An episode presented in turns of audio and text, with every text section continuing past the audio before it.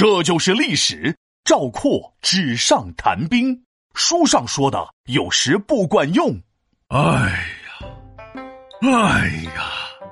一条龙唉声叹气的干嘛呢？怎么了？你妈妈骂你了？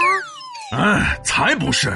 你看上一集说到廉颇和蔺相如和好了，他们俩一起保卫赵国。但是接下来来了一个笨蛋，吃了败仗，让赵国坐上了灭亡的加速器。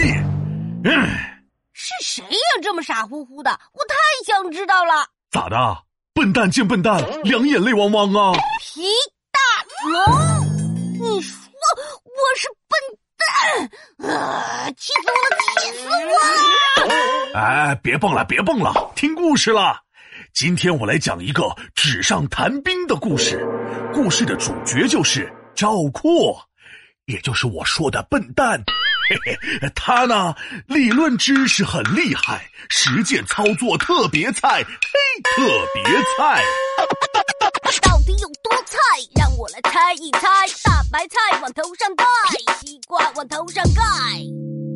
啥西瓜盖呀？我对你是很无奈。哎。这赵括只知道死读书，根本没上过战场，嘴巴上是吧唧吧唧说的好听，实际上是哼唧哼唧，根本不行。那秦国知道了，就想啊，哎呀，赵国有这么个笨蛋，真是太好了，咱就用这个笨蛋来弄走廉颇。廉颇走了，那我们打败赵国轻轻松松啊！啥？秦国使出了笨蛋计，嗯，不是笨蛋计，而是反间计。秦王就派人到处说：“哎呀哎呀妈，赵国有个军事奇才赵括，俺们是吓得直发抖啊！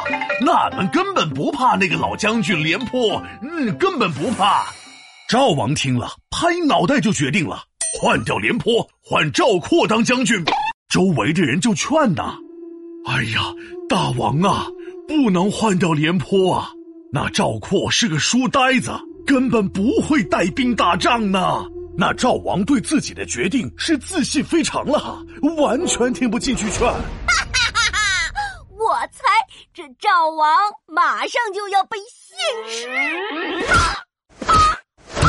打脸了。哎，你猜对了。接下来，请听赵括的作死故事。赵括当上将军之后，那是换天换地换空气，换完了首领换小吏，换的老人都离去，规章制度也都抛弃。哈 哈哈，这赵军是稀里哗啦，乱七八糟。俗话说得好，不怕厉害的对手，就怕坑人的猪队友。这赵括就是猪队友。举手，皮大龙。也是我的猪队友，一边去！我和你压根不是一队的。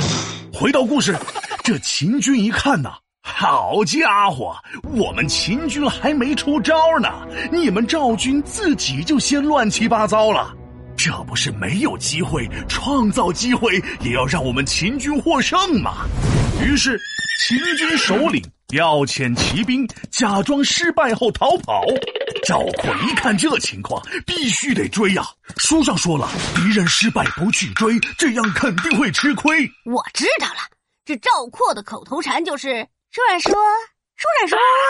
哎，没错，赵括败就败在了书上说，光死读书可不行，还要根据实际情况灵活应变呐。这赵括想都没想，书上怎么写他就怎么做，追秦军。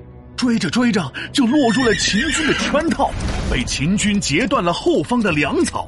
赵括的军队没了粮草，肚子饿的哟，怨天怨地呀，怨自己。最后被困了四十多天，又累又饿，那打起仗来一下子就输给了秦军，赵括也被人射死了。这个赵括是失败的稀碎稀碎的呀。这场战虽然呢是赵括失败的一小步，却是赵国失败的一大步。从此以后，赵国就走下坡路，国力是一年不如一年了。皮大龙敲黑板，历史原来这么简单。赵国中了反间计，重用赵括领兵力，纸上谈兵啊不给力，赵国从此伤元气。